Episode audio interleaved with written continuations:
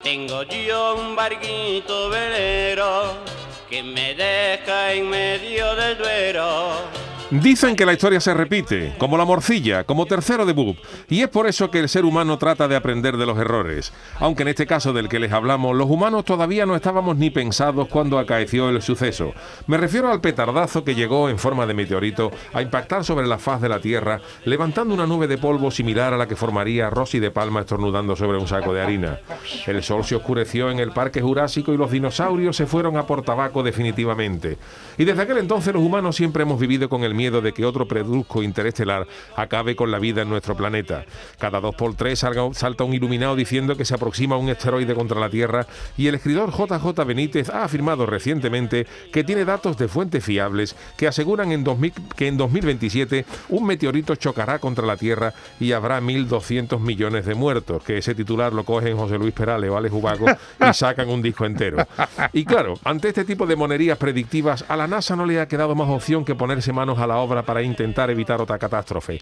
Pero ¿cómo se desvía un asteroide? Pues depende del tamaño que tenga. Oiga, hoy mismo la NASA tenía previsto lanzar un cohete para estrellarlo contra un asteroide con intención de desviarlo de su trayectoria. Lo malo es que desvíe uno que no venía para acá y lo ponga mirando a Cuenca directamente.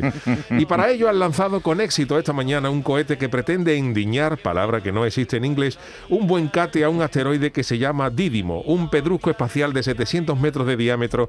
Y veremos a ver si el impacto del cohete es lo suficientemente potente como para desviarlo o eso es como tirarle un petardo al Titanic para que no choque contra el iceberg.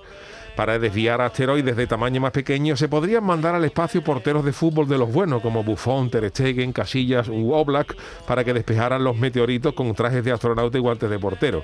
Eso sí, pongamos en órbita a porteros de calidad que como mandemos al espacio a Bonelo, el portero de la selección de Malta, al que le metimos 12 en aquel mítico partido, nos extinguimos sin remedio con la lluvia de pedrusco. Lo malo de estas cosas que caen del espacio es que no se sabe cuándo van a impactar.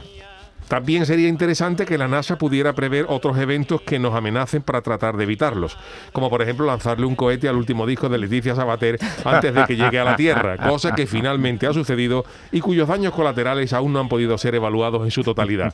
Tengo yo ganas de saber cómo va a ser ese choque del cohete de la NASA contra los asteroides. Oiga, a ver si van a ser capaces de desviarlo o se va a escuchar la risa del asteroide por toda la galaxia.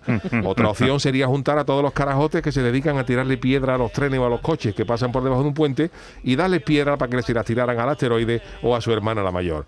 En fin, que veremos a ver cómo acaba esto. Yo más que nada es por saber si nos vamos a extinguir antes de Navidad, por gastarme el dinero de los langostinos de Nochevieja en el Black Friday. A ver si la NASA nos dice algo prontito. Canal Sur Radio. Llévame contigo a la orilla del río. El programa del yoyo.